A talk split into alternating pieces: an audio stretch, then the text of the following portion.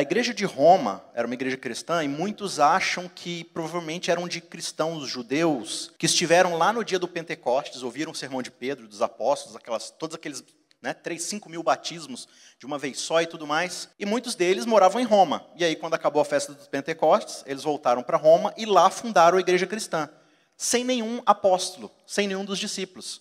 Eles mesmos se juntaram, formaram um grupo e começaram ali uma igreja cristã. E Paulo, assim, os elogia pelo fervor que eles possuem, pela dedicação que eles têm, mas Paulo sabe que existem ainda algumas questões pelas quais eles ainda precisam crescer, aprender, serem exortados, confortados. Né? E Paulo tem esse desejo profundo de ir até lá estar com eles, porque ainda nenhum apóstolo pôde fazer isso. Roma ficava um pouco mais longe da alçada ali dos discípulos. Né?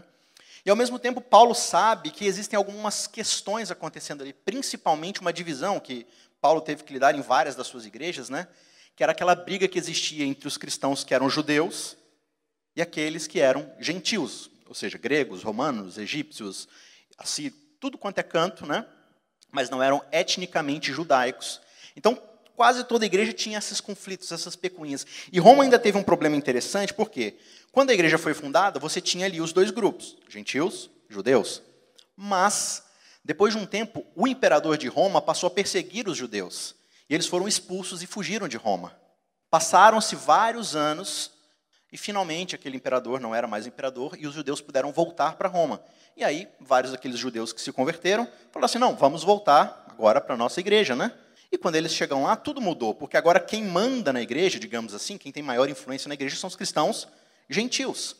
E aí a situação, aquela divisão, aquela ruptura se agrava ainda mais. E o que é mais interessante na carta de Romanos é que Paulo decide agora resolver esse problema dessa ruptura de relacionamento. E sabe o que, que Paulo prega para eles nessa carta para consertar essa ruptura de relacionamento? Ele não faz uma palestra coach, ele não faz exercícios ali de confiança, ele não começa a contar histórias, ele resolve fazer o quê? Pregar o evangelho. E aqui em Romanos, talvez a gente tenha de todo o Novo Testamento a mais bela exposição do evangelho de forma profunda, sistemática, exemplificada, cheia de um raciocínio lógico, porque Paulo decide ensinar para eles o Evangelho, porque ao entender o Evangelho, eles terão uma ferramenta, primeiro, para a sua salvação pessoal, e segundo, para mudar radicalmente a vida deles, para colocarem as coisas na perspectiva correta. Sabe por quê, irmãos? Nós que vivemos na igreja há muito tempo, talvez alguns aqui tenham nascido é, já né, dentro de uma família cristã, como é o meu caso, por exemplo, e a igreja acaba se tornando uma coisa muito comum para a gente. Né? Essa coisa, ah, todo sábado, ali domingo, eu venho para a igreja normal e tal, mas ainda parece que não virou uma chave, sabe? A gente toma todas as coisas que acontecem na igreja como algo cotidiano, comum, mas parece que na hora de conversar com a realidade da nossa vida, sabe do que eu estou falando? Com o meu relacionamento com pessoas que não são desse lugar, no meu trabalho, nos meus estudos, na feira, no shopping, jogando meu futebolzinho, indo na praia, conversando com qualquer outra pessoa, nessas outras coisas que nós chamamos de vida, parece que as coisas não se conversam. Porque eu tenho dentro da minha vida essa área que eu chamo de vida espiritual, que é quando eu vou para a igreja, que é quando eu canto, quando eu faço a minha devocional em casa, eu leio minha Bíblia. Então tem essa área da minha vida que é uma área espiritual. E geralmente quando a gente não está lendo muita Bíblia, quando a gente não está querendo muito ir na igreja, geralmente a gente pede oração pelo quê? Para minha vida espiritual. Mas, irmãos, e eu já falei muito isso, eu não estou criticando, mas é só para a gente entender e refletir. Quem foi que disse para a gente que nós temos uma vida espiritual, nesse sentido de divisão? Nós temos uma vida. Então, quando eu estou no trabalho, exercendo minha profissão, o que eu faço ali não é espiritual? Se não é espiritual, então é mundano. Então não deveria estar fazendo, porque o cristão é chamado para não fazer coisas mundanas. Ou será que a forma como eu trabalho também é espiritual? A forma como eu me relaciono com as pessoas, como, por exemplo, alguém me agride, alguém me xinga, ou alguém me trata mal, ou alguém me trata um jeito que eu não gostaria, e eu retruco essa pessoa, a forma como eu vou responder a esse relacionamento é espiritual ou não é? Depende.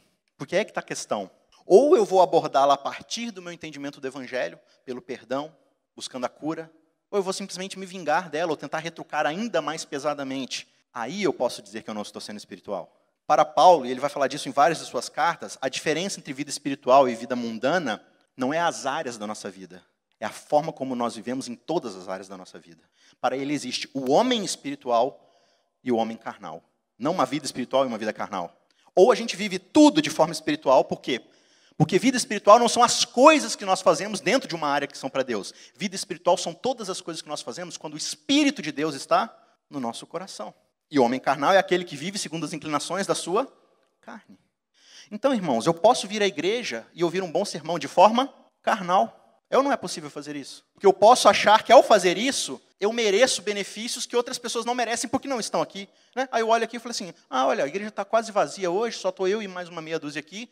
Eu sou mais espiritual do que essas outras pessoas, portanto eu mereço mais, né? A graça de Deus. Isso é carnal, irmãos. Isso é totalmente carnal. Mas o ponto aqui é que Paulo está colocando dentro do contexto da igreja de Roma o evangelho para resolver esses problemas. E ele vai mostrar como é que o evangelho não é só uma pregação teórica que a gente ouve na igreja no sábado pela manhã. O evangelho é aquilo que transforma a nossa vida na prática. Se o evangelho não mudou a forma como nós vivemos, então não foi o evangelho que nós ouvimos, foi uma pregação de autoajuda, uma pregação motivacional para eu encarar o meu dia a dia. E hoje, irmãos, o nosso público está cheio disso, não está? Parece que aquilo que de fato tem poder para transformar o nosso coração é ignorado no nosso púlpito. E eu não estou mandando direto para ninguém, eu mal conheço o pessoal, estou falando em geral aqui. E quantas vezes eu também caio nessa de vir aqui e querer falar sobre coisas que de fato não têm o poder eterno de transformar o nosso coração. Portanto, Paulo inicia a sua carta, e eu quero convidar os irmãos para ler aí, logo no primeiro verso. Em todas as suas cartas, Paulo se apresenta. Fala, eu sou apóstolo, papapá, papapá, papapá. Aqui ele começa dizendo o seguinte: Eu, Paulo, sou servo de Jesus Cristo, chamado para ser apóstolo e para fazer o quê? Pregar o evangelho de Deus. Paulo está dizendo: Eu tenho um único propósito. A minha missão é pregar o evangelho de Deus, e é disso que essa carta vai se tratar. E o verso 2 ele diz: Que ele, Deus, no passado, prometeu por meio dos seus profetas nas Escrituras. Este evangelho diz respeito a seu filho. Paulo não só aqui fala, inicia aqui a sua apresentação falando do direcionamento que ele vai dar na sua carta, que é o evangelho, como ele diz que este evangelho não é uma coisa nova que começou agora com os apóstolos. Não, porque evangelho é uma coisa do Novo Testamento, né? Evangelho é uma coisa depois da cruz. Paulo diz: não, este evangelho que eu estou pregando para vocês foi prometido por meio dos profetas, lá atrás, por meio de Moisés, lá no passado. E Paulo quer deixar claro o seguinte, e essa é uma das grandes questões aqui que ele vai abordar por causa de, dessa picuinha entre judeus e gentios.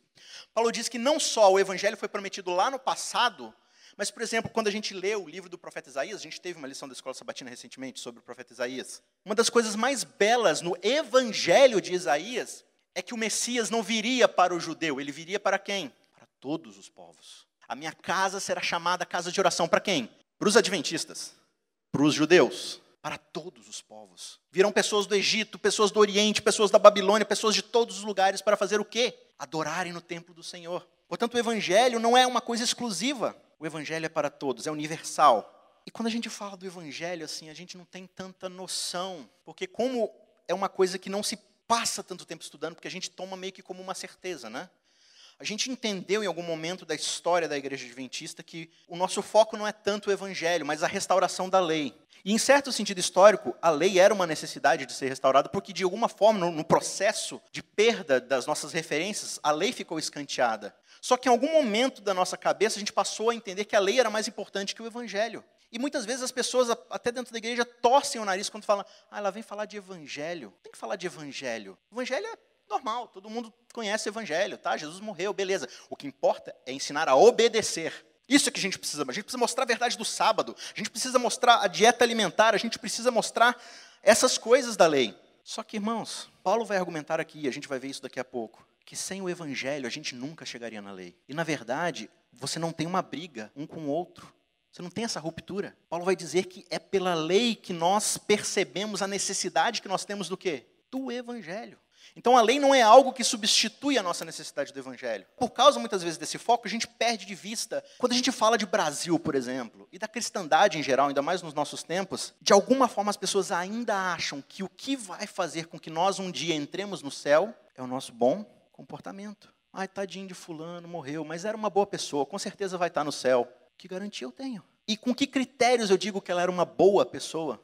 E na nossa mente, irmãos, a gente todas as vezes é tentado a pensar isso. A gente se compara com a sociedade ao nosso redor, que é uma sociedade perversa. Ninguém está dizendo que não é. Aí eu falo assim, não, essas pessoas não querem saber de Deus. Essas pessoas não estão nem aí para Cristo. Né? Eu não. Eu vou na igreja todo sábado, domingo, quarta, leio minha Bíblia, guardo sábado, devolvo meu dízimo, não como certas coisas erradas. Não tem por que eu não ir para o céu. Não tem por que eu não ir para o céu. Eu faço tudo certinho. Mas será que é tudo mesmo, irmãos? Se eu olhar dentro do meu coração e avaliar com sinceridade e refletir por um pouco de tempo, será? Será que eu tenho coragem de, naquele dia, naquele dia, onde a santidade de Deus estiver brilhando sobre todo o universo, eu chegar na frente dele e falar: Senhor, eu acho que eu tenho o suficiente para entrar no céu? Eu tenho essa coragem? Agora, dependendo dos meus próprios esforços? Então, por que a gente trata o evangelho como se fosse uma coisa tão, sabe, relativa? Tem uma frase, que é uma frase até bonita, e eu gosto dela bastante, só que ela tem um problema de interpretação. Ela foi dita de Francisco de Assis e hoje está muito na moda citar essa frase, que é assim, olha, pregue o evangelho, se necessário, use palavras. Eu imagino que quando Francisco de Assis disse essa frase, ele estava usando uma hipérbole, uma figura de linguagem para dizer o seguinte, olha, o que a gente prega precisa estar em harmonia com o que a gente vive. Então, quando as pessoas olharem para a gente, elas precisam reconhecer a mensagem que nós falamos da nossa boca nas nossas atitudes. E isso está certo. Só que se a gente pegar essa frase e não entendê-la como uma hipérbole, hipérbole é o quê? É um exagero de figura de linguagem para passar uma verdade. Se eu pego essa frase e trago ela para a literalidade, e esse é o problema porque hoje muitas pessoas estão fazendo isso, a gente entende o seguinte, olha, pregue o evangelho, se necessário use palavras, ou seja, pregar o evangelho não é nem tanto o que eu digo, é como eu vivo. Então, peraí, o evangelho tem a ver com as minhas ações? O evangelho tem a ver com as minhas próprias obras? Onde é que isso está na Bíblia? A Bíblia diz o tempo todo que o Evangelho é o dom da graça de nosso Senhor Jesus Cristo que morreu por nós numa cruz. Se eu vivo o Evangelho, a única forma de eu viver o Evangelho é eu morrer pelos pecados das pessoas sendo uma pessoa justa. Eu tenho essa capacidade? E mesmo se eu tivesse, eu teria coragem de morrer? Talvez até poderia. Mas eu tenho esse gabarito que Cristo teve para morrer pelo perdão de todas as pessoas. Então, como é que eu posso ser a pregação do Evangelho das minhas atitudes? Isso é diferente, claro, de viver uma vida coerente com o Evangelho que eu acreditei. São coisas diferentes. Paulo vai dar a sequência, então, na sua explanação do Evangelho. Isso leva a gente até o verso 16. E é importante a gente ter esse entendimento do Evangelho, porque eu dei alguns exemplos aqui do quão fácil a gente confundir isso. É tão fácil confundirmos que Lutero, uma vez, ele disse o seguinte: Lutero teve uma experiência de conversão incrível, baseada aqui no livro de Romanos, né? E ele disse o seguinte: olha, nós precisamos ouvir, estudar e aprender o Evangelho todos os dias. Sabe por quê? Porque nós nos esquecemos do Evangelho todos os dias. A gente esquece. A gente vira para um lado, vira para o outro, passou um carro na nossa frente, tirou nossa atenção, a gente esquece e começa a pensar que são as minhas atitudes, o meu desempenho, a minha performance que me conduz ao céu. Eu já esqueci o Evangelho. Aí você fala assim: ah, mas já vem com esse papo de evangelho de novo e tal, e aí geralmente quando alguém vem falar de evangelho, de graça, geralmente é permissivo com a lei. Geralmente não quer saber de obediência, só quer saber da graça. Paulo vai fazer aqui uma exposição muito bem equilibrada da sua relação do evangelho com a lei. E é isso que eu quero estudar com vocês nesses quatro encontros. Então vamos lá, verso 16 diz o seguinte: Eu não me envergonho do evangelho, porque ele é o poder de Deus para a salvação de todo aquele que crê. Primeiro judeu e também do grego. Porque a justiça de Deus se revela onde? No Evangelho. De fé em fé. Ou na tradução da NVT, que eu gosto bastante, desde o início de tudo até o final de tudo se dá pela fé. Então a justiça de Deus se revela no Evangelho desde o início de tudo, antes do Éden, antes da fundação do mundo, pela fé. E até o final, lá no céu, será pela fé. Como está escrito, e aí ele cita o livro do profeta Abacuque: o justo viverá pela fé. Então, aqui, nesses dois versos, Paulo estrutura toda a sua carta. E é mais ou menos essa estrutura que a gente vai seguir aqui. Então, hoje, começando com a ideia de não se envergonhar do evangelho. E o que é essa ideia de evangelho? Qual é a nossa relação com ela? É interessante que Paulo diz: Eu não me envergonho do Evangelho. Por que, que ele precisa falar que não se envergonha do Evangelho? Se você vê os primeiros versos, ele está falando justamente que ele tem o desejo de continuar pregando o Evangelho e ele quer passar por Roma, por quê? Porque ele quer chegar lá e pegar a oferta dos irmãos de Roma, além de, claro, passar o tempo com eles, pregar, mas ele quer que os irmãos de Roma o ajudem financeiramente para que ele consiga ir até a Espanha. Espanha, naquela época, era o fim do mundo, era a região mais distante que você tinha do império. Então ele queria ir até os confins da terra para pregar o Evangelho. Só que muitas pessoas tinham vergonha de pregar o evangelho. Por quê? Porque o evangelho era a história de um rei, de um Messias conquistador que morreu de forma mais vexatória, mais vergonhosa, mais humilhante e cruel possível, crucificado entre bandidos da pior espécie pelo Império Romano. Se você olhar algumas ilustrações da época, algumas coisas arqueológicas, tem uma foto muito legal, se você olhar na, na internet, depois digita lá, Jesus com cabeça de burro. É uma ilustração que foi encontrada como se fosse uma pichação assim nos muros de Roma, naquela época cristã, do início do cristianismo, onde tinha uma cruz e aí um homem com cabeça de jumento crucificado e uma pessoa diante da cruz orando. Como se os romanos estivessem falando assim: olha esses cristãos aí, eles adoram um burro, um jumento, porque quem é esse retardado aí que, que foi morto desse jeito? Por quê? Porque a cruz era uma coisa vergonhosa. Roma não tolerava os fracos. Roma era tudo sobre poder, força, conquista. Para Roma, o poder era a força e a conquista. A fraqueza, a humilhação, é vergonha. Paulo fala: Eu não só não me envergonho desse evangelho que traz esse Cristo crucificado, como eu acredito que o verdadeiro poder para a salvação da humanidade está onde? Nessa mensagem que as pessoas têm vergonha. Eu não só não tenho vergonha dela, como eu acho que ela é o verdadeiro poder de Deus para a salvação. E é muito comum da nossa perspectiva a gente achar, como eu disse no começo, que a gente não precisa do evangelho, porque a gente já tem aqui nossas doutrinas, a gente já tem o culto, a gente já tem a nossa programação aqui na igreja, para que evangelho? Vamos para coisas mais importantes. Mas é interessante que a primeira coisa que Paulo vai fazer aqui, quando ele introduz de fato a sua pregação do Evangelho é começar expondo um diagnóstico da condição humana. Para entendermos de fato o que é o Evangelho, ele vai expor para a gente um pouco dessa condição humana. Então vem comigo aqui para o verso 18. Paulo diz o seguinte: A ira de Deus se revela do céu contra toda impiedade e toda injustiça dos seres humanos, que por meio da sua injustiça suprimem a verdade. O que é suprimir? É você forçar ela a não vir à tona. Né? É você dar um jeito de não deixar que ela saia. Pois o que se pode conhecer a respeito de Deus é manifesto entre eles, entre esses homens, porque Deus manifestou. Porque os atributos invisíveis de Deus, isto é, o seu eterno poder, a sua divindade, claramente se reconhecem desde a criação do mundo, sendo percebidos por meio das coisas que Deus fez. Por isso, os seres humanos são indesculpáveis quanto a isso. Paulo começa dizendo o seguinte: olha, Deus está irado contra a humanidade. Por que ele está irado? Porque as pessoas resolveram se rebelar contra ele. Deus criou a humanidade deu a eles a verdade sobre como o universo funciona, sobre como as coisas funcionam. E tudo isso gira em torno de quem Deus é e seu propósito para a criação. Deus começa toda a criação dizendo: Isso é bom, isso é bom, isso é bom, isso é bom. Mas ele aponta para uma árvore no meio do jardim e ele diz o quê?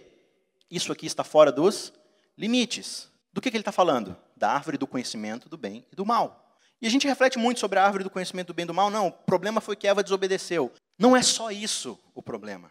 O problema foi o que motivou ela a essa desobediência. O fruto do conhecimento do bem e do mal representa justamente o seu nome. É a ideia de que o ser humano sozinho, por conta própria, a partir da sua própria percepção das coisas, é capaz de definir o quê? O bem e o mal.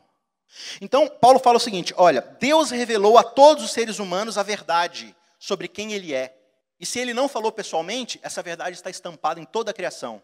Mas por alguma razão o ser humano resolveu suprimir essa verdade. O que, que Adão e Eva fizeram? Nós não queremos a verdade de Deus sobre como o mundo funciona. Ao comer do fruto, nós vamos ter a nossa própria sabedoria e nós vamos definir como é que o universo funciona. Então, o que a gente disser que é bom vai ser bom, e o que a gente disser que é mal vai ser mal.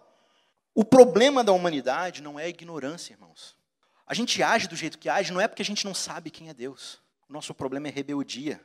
O nosso problema não é falta do conhecimento de Deus, o nosso problema é Deus. Deus é uma grande pedra no nosso sapato que insiste em dizer para a gente como as coisas funcionam. E quem é Deus para dizer como as coisas funcionam? Eu sou uma pessoa capacitada, eu tenho inteligência suficiente para saber como as coisas funcionam. Eu não preciso de Deus, eu não preciso de religião, eu não preciso do Evangelho. Tendo o conhecimento de Deus, Paulo vai dizer no verso 21, ou seja, eles conhecem de fato a Deus, mas eles não o glorificaram como Deus, nem lhe deram graças. Pelo contrário, se tornaram nulos em seu próprio raciocínio, e o coração insensato deles se obscureceu. Dizendo que eram sábios, se tornaram o quê? Tolos. Essa é a história da queda, irmãos. Paulo está citando a história de Gênesis aqui, toda a consequência do que isso aconteceu. Mesmo sabendo que Deus era Deus e criou todas as coisas, eles falaram: nós podemos, por conta própria, ter sabedoria suficiente para dizer como o mundo funciona. E aí acontece Gênesis 3, Gênesis 4 já tem morte, Gênesis 5 você tem um monte de gente que vive até 900 e não sei quantos anos, é, aquela, é aquelas listas que a gente não gosta de ler no, estudo, né, no ano bíblico. Fulano de tal viveu até 900 e tantos anos. Nossa, 900 e tantos anos. E morreu. Ah, morreu. Aí veio o fulano de tal e viveu até e morreu, e morreu, e morreu. E o capítulo 5 é sobre um monte de gente que vive não sei quantos séculos, mas no final o que, que acontece? Morre, morre, morre, morre. E aí surge uma sociedade a partir da família de Caim, e é uma sociedade perversa, violenta, que se vinga de qualquer coisa. Claro, baseado num irmão homicida. E aí a gente chega no capítulo 6 de Gênesis e você já tem uma revolta contra Deus, onde Deus precisa resetar o mundo porque a coisa não deu certo. Porque as pessoas são ímpias, perversas, a ponto de Deus chegar e falar assim: não dá mais. E aí vem o dilúvio, ele acaba com todo o mal, entre aspas, e ele chama o justo Noé, e agora, a partir do justo Noé, vai dar tudo certo. E graças a Deus, depois do capítulo 9 de Gênesis, tudo deu certo, certo? Não, porque no capítulo 9, 10, 11 já tem Torre de Babel com os caras tentando tomar o céu para eles. O homem tentando tomar o céu pela torre é a mesma coisa de Adão e Eva fazendo o quê? Comendo fruto. Não, Deus não sabe como governar esse mundo. Olha o que ele fez aí. Nós vamos construir uma torre para nós irmos até o céu e nós vamos governar o mundo. E esse tem sido o desejo da humanidade desde sempre. Só que a gente acha que nós somos sábios, mas na verdade nós somos tolos. Ah, como é que você sabe que nós somos tolos? Uma frase para vocês: seis mil anos de história. Precisa de uma prova maior do que essa? Olha para o mundo à nossa volta. Deu certo o nosso projeto de poder? Deu certo o nosso projeto de mundo? E sempre aparece alguém que acha que sabe o melhor que todo mundo, aí começa a fazer um projeto ditatorial de poder, começa a oprimir as pessoas para obrigar todo mundo a fazer as coisas do jeito dela, e aí ninguém obedece, aí tem que mandar matar todo mundo, e aí surgem as ditaduras, as chacinas, todas as crises grandes no nosso mundo. Por quê? Porque o ser humano é assim, ele acha que ele sabe o que é melhor para todo mundo. Então, esse modelo de rebeldia que Paulo está expondo começa com a humanidade racionalizando a ordem de Deus. Ah, ele disse que não era para comer do fruto. Mas por que, que não é para comer? E quando a gente começa a questionar a vontade de Deus, achando ter sabedoria nisso, a gente cai num precipício. A gente achou que ia ser mais sábio adquirindo o conhecimento do bem e do mal, mas as coisas ficaram muito piores. E tudo que a gente consegue enxergar na Bíblia é morte, destruição, doença, miséria, opressão, escravidão, injustiças. Verso 26. Por causa disso, por causa dessa rebeldia do ser humano, Deus os entregou a paixões vergonhosas porque até as mulheres trocaram o modo natural das relações íntimas por outro, contrário à natureza. Da mesma forma, também os homens, deixando o contato natural da mulher, se inflamaram mutuamente em sua sensualidade, tendo relações entre si. Está aqui um pecado que é muito complicado de falar hoje, né? É uma coisa que está sendo discutida o tempo todo aí. Qualquer coisa que você fala, você tem um risco ali de tomar processo, de algumas coisas jurídicas e tudo mais. Mas esse pecado aqui que esses dois versos estão falando, causa uma grande sensibilidade na gente. A gente é uma coisa que a gente considera muito, assim, por causa do projeto de Deus, na criação, da família e tudo mais. E às vezes a gente pode correr o risco de tentar ficar discutindo esse pecado em específico e perder de vista o que Paulo está falando aqui numa camada um pouco mais ampla. Paulo não está pegando aqui o pior dos pecados e falando assim: olha o pior que pode acontecer com a humanidade. A chave aqui não está no que o homem está fazendo. A chave aqui, irmãos, é o que se fala duas vezes: olha. Trocaram o modo natural, e o homem também trocou o contato natural, contrário à sua própria natureza. Paulo pegou um exemplo de pecado aqui para demonstrar o seguinte: tudo aquilo que Deus estabeleceu como propósito no Éden, o que era o quê? O natural para o homem, que vem de Deus, que criou a natureza, o homem fez o quê? Subverteu. Isso é sexualidade, trabalho, relacionamento, qualquer coisa que você pegar, que foi o que Deus instituiu no começo, o homem perverteu a natureza dessas coisas. Esse é um exemplo do que ocorreu com a humanidade por causa do pecado. O foco aqui é essa ideia de que o ser humano agora está indo contra a ideia da criação, contra o propósito de Deus lá no começo. E o verso 28 vai dizer o seguinte: E por haverem desprezado o conhecimento de Deus, note mais uma vez que Paulo enfatiza que não é falta de conhecimento. Eles desprezam o conhecimento de Deus. Por isso, o próprio Deus os entregou a um modo de pensar reprovável para praticarem coisas que não convêm. Eu acho muito interessante esse verso quando a gente fala do juízo de Deus. Quando o ser humano se rebelou lá no Éden, e desde então você acompanha história após história na Bíblia de rebeldia contínua, mas pegando aqui o exemplo inicial do Éden, Deus falou: esse é o jeito certo de viver, essa é a verdade sobre como o universo funciona, porque essa verdade está embutida em quem eu sou, no meu caráter. Aí o ser humano fala assim: não quero. Eu quero fazer as coisas do meu próprio jeito. Eu vou definir o bem e o mal. A partir desse momento, Deus fez com a humanidade o pior que alguém poderia ter feito. Ele deu o pior castigo que o ser humano poderia receber lá no Éden. Sabe qual castigo foi esse? Tá bom, vai lá e faz. É isso que você quer? É isso que eu quero. Você quer fazer desse jeito? Quero. Então faz. Essa era a pior coisa que Deus poderia ter feito contra a humanidade. O pior castigo. Deixar alguém que não faz ideia de como o mundo funciona fazer o mundo funcionar. Deus os entregou a um modo de pensar reprovável, ou seja, ao jeito deles de definirem como o mundo funciona. Deus havia oferecido à humanidade a sabedoria de como o mundo funciona, como se vive na boa criação de Deus, mas o homem queria fazer do seu próprio jeito. E aí, então, a partir desse modo de pensar reprovável, isso vai levar o homem a um certo comportamento. Paulo vai listar aqui, então, agora, uma série de posturas pecaminosas. Não é uma coisa é, extensiva que encerra tudo, mas ele vai dar vários exemplos de como o ser humano age a partir desse, desse jeito de pensar. Então, o verso 29 do capítulo 1 vai dizer: Se tornaram cheios de todo tipo de injustiça, perversidade, avareza, né, egoísmo, maldade, cheios de inveja, homicídio, discórdia, engano, malícia. São difamadores, caluniadores, inimigos de Deus, insolentes, arrogantes, orgulhosos, inventores de novas formas de fazer o mal, desobedecem seus pais, não possuem sabedoria, são desleais, ou seja, não cumprem suas promessas, não possuem afeição natural e não demonstram misericórdia. Nesse momento, os judeus que estão lendo essa carta estão assim: é isso aí, Paulo, dá com o pé na cara desse monte de gentil. Eles são assim mesmo, Paulo, eu sei. E talvez a gente poderia ver a gente na igreja pensando assim, né? Paulo está descrevendo direitinho como é que são as pessoas lá do mundo. Essa é a primeira postura que muitas vezes a gente tem. Não, realmente o pessoal lá fora, fora dessas paredes aqui, o pessoal é assim mesmo, eu já vi. Paulo não está dando essa lista aqui para a gente olhar lá para fora e falar assim, nossa, esse pessoal é mau. Qual é a intenção de Paulo aqui? Ele deu alguns poucos exemplos para que a gente leia e perceba o quê? Inveja. Será que eu não sou invejoso? Você fala assim, não, você não é invejoso. Tá bom. Uh, egoísta. Eu sou egoísta? Hum, sei. Hum, tudo que é meu, eu estou disposto a compartilhar com os outros? Não. É, o nome disso é egoísmo. Não sei se você sabe, mas é pecado. Tá, eu não, sou eu não sou homicida, eu não sou inimigo de Deus, eu não tenho nenhuma dessas coisas. Você é misericordioso? Misericordioso aqui é olhar para as pessoas que estão na miséria e fazer todo o possível para restaurá-las dessa miséria. Eu sou essa pessoa? A gente fala assim, não, Isaac, mas aí você está forçando também a barra. Porque a lei diz que não é para matar, roubar, mentir, pegar a esposa do outro e o que é dos outros. De resto.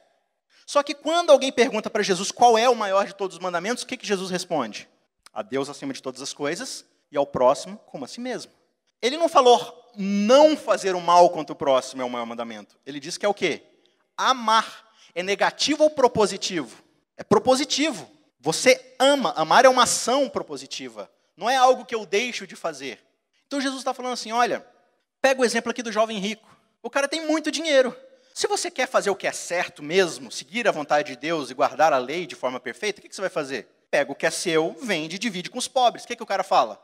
Aí também você já está querendo demais, né, amigão? Isso aqui é comunismo agora? Socialismo? Jesus socialista? Que, que absurdo é esse? E ele vai embora triste. Por quê? Porque ele tinha muito dinheiro. Aí você fala assim, não, mas não é pecado. Alguém guardar o que é seu não é pecado. Sim, é pecado. Chama egoísmo e usura. Está aqui na lista de Paulo. E se por um acaso, irmãos, eu olho para essa lista e falo, não, não tem nada aí que me descreve. Tem sim, chama orgulho e arrogância. por quê? Porque eu não fui humilde o suficiente para entender que se eu olhar com calma e com profundeza dentro do meu coração, alguma coisa aqui vai se encaixar. Mas a gente faz o quê? Nosso mecanismo de defesa é pegar a nossa vida e comparar com quem está ao meu lado. Tá, eu posso ter, ter certos vícios, mas o senhor já viu, fulano aqui do meu lado, senhor? O senhor já viu lá fora?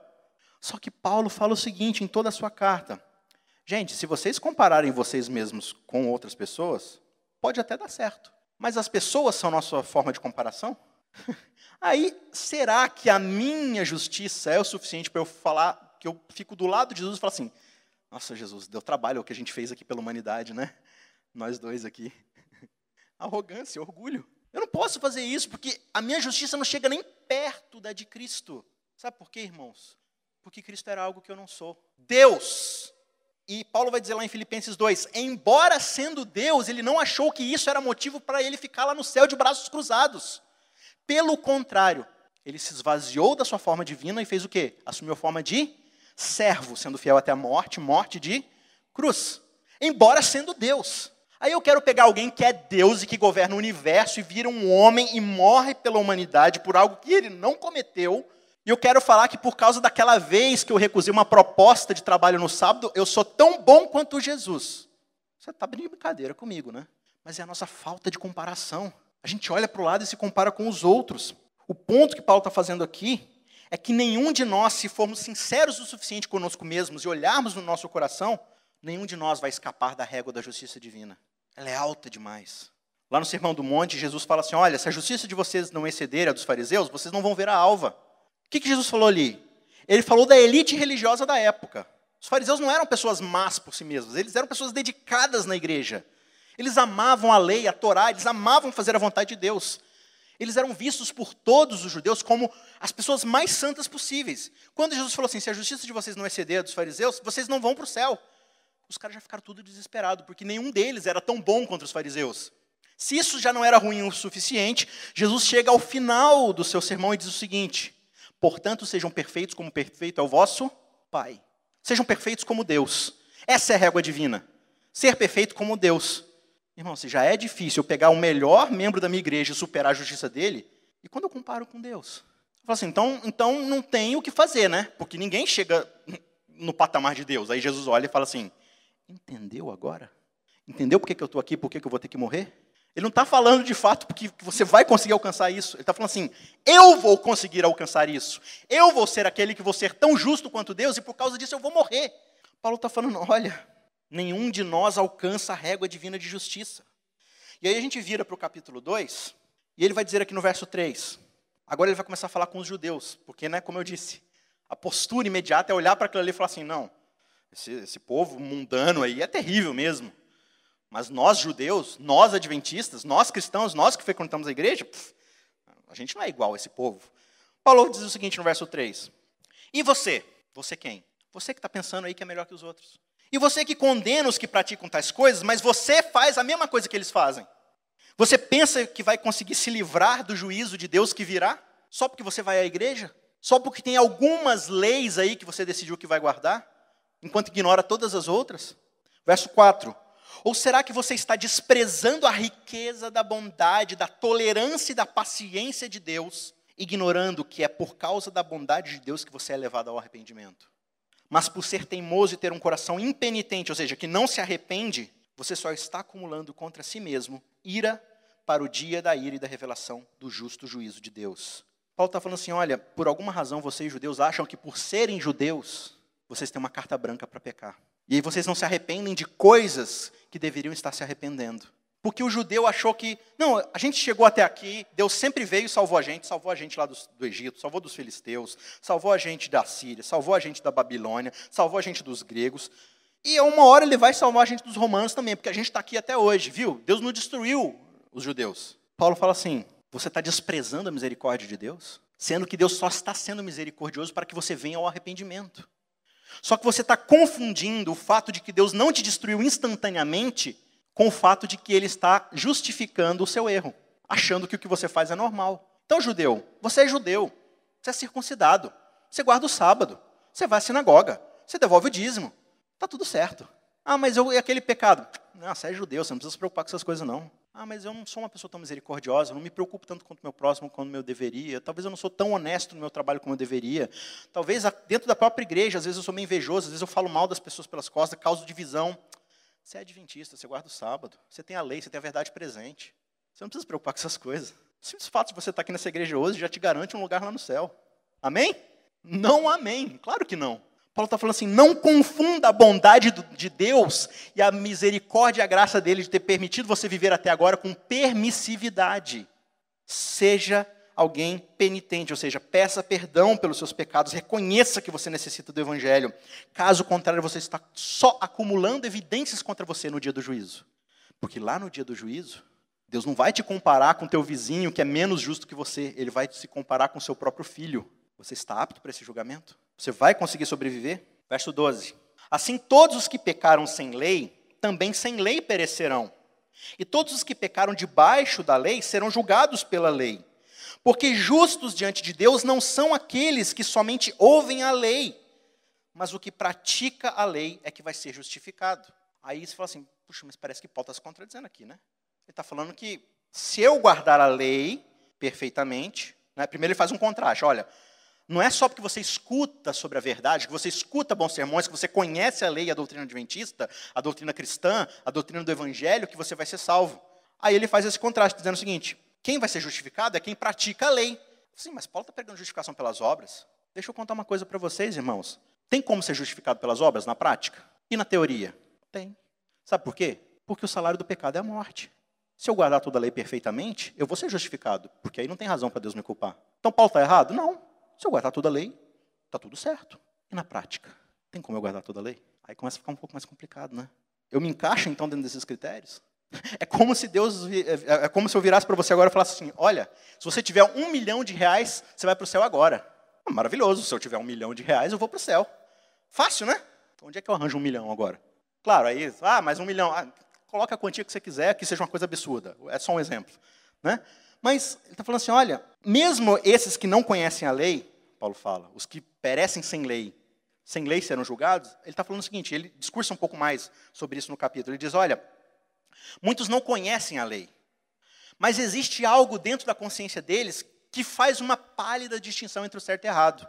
Então, existe ali alguma coisa suficiente para mostrar se ele de fato teme a Deus, mesmo não sabendo quem é Deus, ou não. Então, o julgamento vai levar isso em conta. Por outro lado, vocês que conhecem a lei, mas estão pecando, mesmo tendo conhecimento da lei, como é que será o juízo de vocês? Não será muito maior? Não terá muito mais argumento contra isso? Então, parece que Paulo está se contradizendo quando ele diz que pela obediência à lei vem a justificação. Mas a gente tem que ver o contexto do todo que ele está falando aqui, do capítulo 1 até o capítulo 3.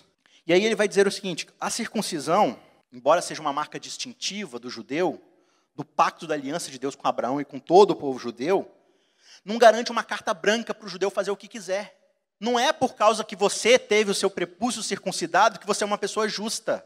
E aí ele diz no verso 28: Não é judeu quem o é apenas exteriormente, ou seja, se a gente está falando que o judaísmo é privilegiado, não é simplesmente ser judeu o que conta.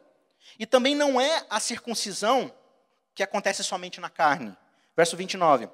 Porém, judeu é aquele que o é dentro de si, no seu interior. E a circuncisão que conta é a circuncisão do quê? Coração, feita pelo Espírito, não segundo a letra e cujo louvor não procede de ser humanos, mas procede de Deus. Então Paulo está dizendo o seguinte assim: esses valores do judaísmo que vocês consideram como sagrados, como a lei, a circuncisão, o sábado, as cerimônias, elas só possuem alguma validade como símbolos da representação do seu relacionamento com Deus. Não adianta você ser alguém circuncidado, mas ser pior que o capeta. Não é o que acontecia quando Isaías começou a falar lá? Vocês vêm até mim, capítulo 1. Todos os sábados vocês vêm até mim como pessoas que parecem buscar para fazer o que é direito.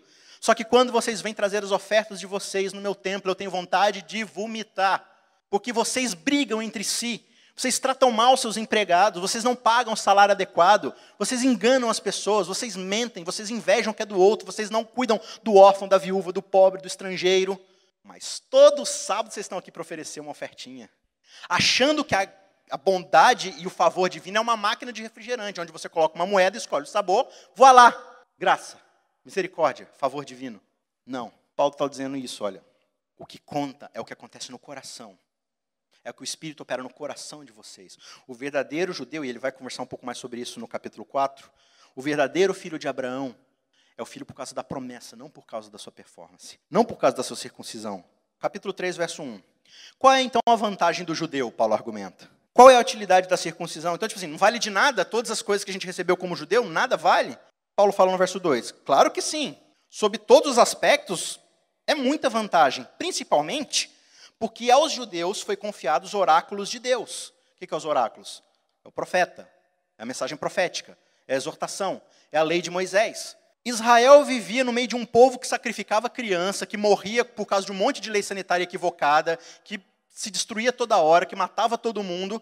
Aí Deus vem, tira eles do Egito e fala assim: olha, você vai viver de um jeito que vai te preservar de um monte de doença, que vai te fazer viver muito melhor na terra, que vai te preservar de um monte de coisa, que vai fazer você tratar melhor as pessoas, que a sociedade vai ser muito melhor. Aí você fala assim: não tem vantagem ser judeu? Deus entregou para você a lei de como funcionam bem as coisas.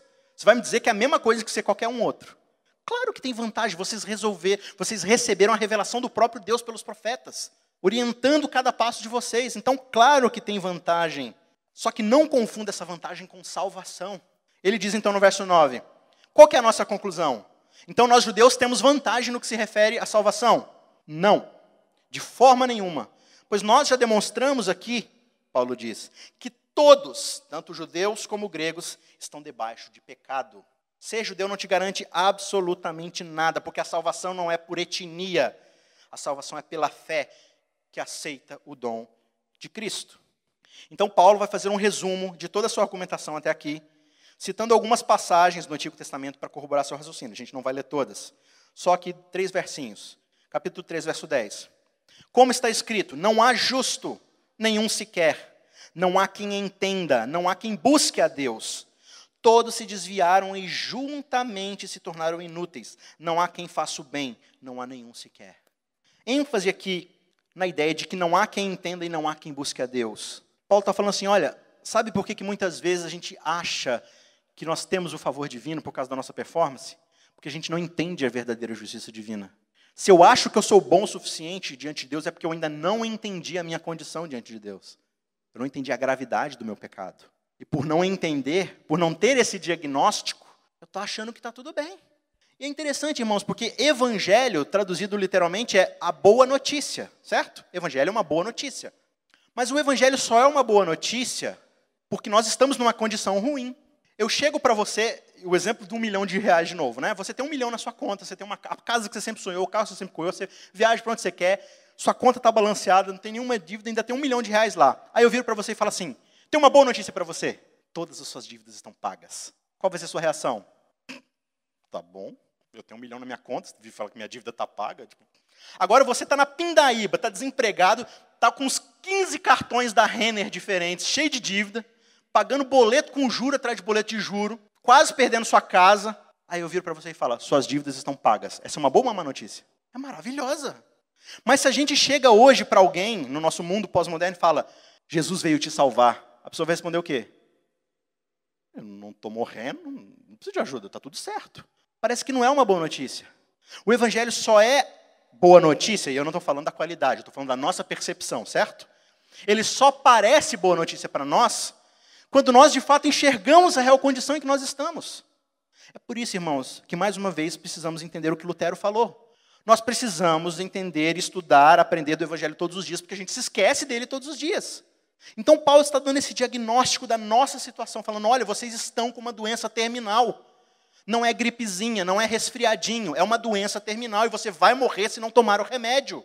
Não, está tudo certo. Eu tomo meu remedinho aqui, minha pílulazinha ali, faço uns exercíciozinhos. Eu tenho um histórico de cristão. Eu, vou, eu tenho um histórico de ir na igreja sempre. Está tudo certo. Estou pegando aí frases contemporâneas para ilustrar, né? Paulo está falando, não, não está. Ninguém pode ser declarado justo por sua própria performance. Por quê? Porque ninguém, por consciência própria e vontade própria, busca a Deus. Todas as vezes que o indivíduo se relacionou com Deus foi porque Deus foi buscá-lo. Paulo vai argumentar isso no capítulo 4 em relação a Abraão. Foi Abraão que foi atrás de Deus? Foi Noé que foi atrás de Deus? Deus chegou para Abraão e falou assim: Abraão, eu vou te chamar. Por que eu, Senhor? Porque sim. Tudo bem, ele aceitou. E Paulo fala: o nome disso é fé. Pela fé, ele creu em Deus. E lhe foi acreditada essa justiça. Qual justiça? De que ele acreditou que Deus ia fazer o que prometeu que ia fazer. Então, conclui aqui essa sessão, e a gente conclui, dizendo: Porque ninguém será justificado diante de Deus por obras da lei. Ela fala assim, mas você não falou lá que quem obedece à lei será justificado? Ele fala: Olha, não, ninguém será justificado diante de Deus por obras da lei. Porque é pela lei que vem o pleno conhecimento do pecado. Lá no verso 13, quando a gente falou lá do pleno conhecimento da lei, Paulo está falando do patamar da justiça que Deus espera. Se nós alcançarmos essa justiça, nós vamos ser salvos. Só que aqui no 20 ele está falando que essa não é uma possibilidade, porque nós não conseguimos alcançar. Ellen White, no livro Fé e Obras, no capítulo, não, na página 21, ela diz uma frase que eu acho sensacional. Ela diz o seguinte: Se nós juntássemos tudo o que é bom, santo, nobre, belo, puro no ser humano, pegássemos suas maiores, mais belas obras de obediência, de piedade, se a gente pegasse tudo isso e apresentássemos o nosso resultado aos anjos de Deus como se esse resultado desempenhasse algum tipo de parte na salvação humana, essa proposta seria rejeitada e tratada como traição do Filho de Deus. Olha o que ela está falando aqui. Se a gente pegasse o que nós temos de melhor e falarmos, olha aqui, anjos, olha o que nós temos aqui para garantir nossa salvação, os anjos vão falar assim: traidor, você está traindo tudo que Cristo fez por você. E aí ela conclui: a ideia de fazer qualquer coisa para merecer a graça do perdão é uma ideia errônea, do início ao fim. A gente precisa do Evangelho todos os dias, Porque vez após vez essa ideia volta para a nossa cabeça. E essa é a mesma ideia do Éden. Deus estabeleceu, mas o ser humano insiste em fazer do jeito dele. Essa é a nossa grande doença. Portanto, o objetivo da lei aqui é ser a ferramenta de diagnóstico. Sabe aquela chapa de raio-x do nosso pulmão? Aquela ferramenta que tira o raio-x. Aí o médico vem com uma chapa e olha, eu estou vendo aqui que você tem uma doença. Aí eu pego esse raio-x, pico ele em vários pedacinhos, jogo numa água fervente, derreto, faço um chá com a chapa do raio-x, tomo e falo, estou curado. É para isso que o raio-x serve? Não. A lei de Deus não traz a salvação. A lei de Deus é o raio-x que fala: tá vendo essa lei aqui? Você não faz. Tá vendo essa daqui? Você não faz. Faço sim, prova. Se eu olhar agora dentro do seu coração, se eu pegar você, Acan, e for lá na sua barraca e começar a cavar sua barraca, eu não vou encontrar nenhuma barra de ouro escondida lá? Você garante que não vai ter nada debaixo dos seus edredões? Edredons, edredão? A lei nos permite observar o quanto somos doentes e o quanto precisamos da cura oferecida pelo nosso Deus. Quatro pontos aqui para a nossa reflexão final. Para você levar para casa agora quatro pontos essenciais de tudo que a gente viu aqui nesses três primeiros capítulos. Primeiro, para apreciarmos completamente o poder transformador do Evangelho, precisamos começar com o correto diagnóstico de quem nós somos. Querer nos enganar em relação a quem nós somos faz com que nos afastemos do Evangelho. Então, esse é o primeiro ponto. Aceite a revelação de Deus sobre quem você é porque ao aceitar, você vai estar muito mais perto de aceitar o evangelho que ele oferece. Segundo ponto. A justiça humana diante de Deus não ocorre por etnia, nem por laços familiares, muito menos por filiação religiosa, por qual igreja você pertence. Ela também não ocorre pelo conhecimento teórico que você possui sobre a verdade.